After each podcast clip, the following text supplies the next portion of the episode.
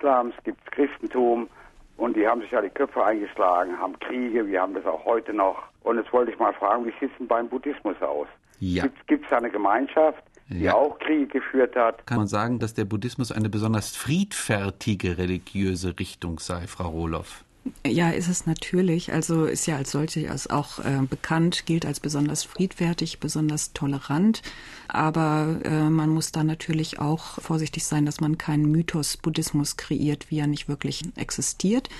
Also es sind ja immer Menschen, die solch einer Religion folgen. Und ich meine, interessant ist schon, dass wenn man eben in die Lebensgeschichte des Buddha schaut, äh, dass er selber bei den Kshatriyas geboren wurde, also in der Kriegerkaste, hat sich dann aber davon abgewandt und ist dann im Alter von 29 bei Nacht und Nebel von zu Hause weggelaufen, in die Askese gegangen, bis er dann im Alter von 35 die Erleuchtung erlangt hat durch die Meditation.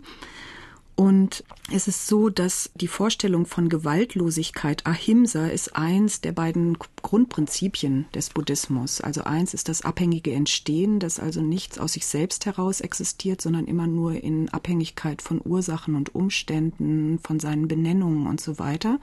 Und das andere vom Verhalten her ist eben äh, die Gewaltlosigkeit und dann eben darauf aufbauend auch Altruismus, liebevolle Zuneigung, die entwickelt werden. Und das prägt den Buddhismus sehr. Das merkt man auch, wenn man in buddhistische Länder fährt. Aber wir haben auch andere Bilder gesehen. Also zum Beispiel im Vorwege der Olympischen Spiele in Tibet äh, haben Sie vielleicht noch die Bilder aus der Tagesschau in Erinnerung, äh, wo eben auch tibetische Mönche richtig, ja. gewaltvoll gezeigt Straße, wurden mhm. oder auch in äh, Burma oder in äh, Sri Lanka in den Auseinandersetzungen mit den Tamilen und so weiter. Also es hat durch die Geschichte des Buddhismus natürlich auch immer wieder Auseinandersetzungen gegeben, auch religiöse Streitigkeiten, die dann teilweise auch mit Militär durchgesetzt wurden.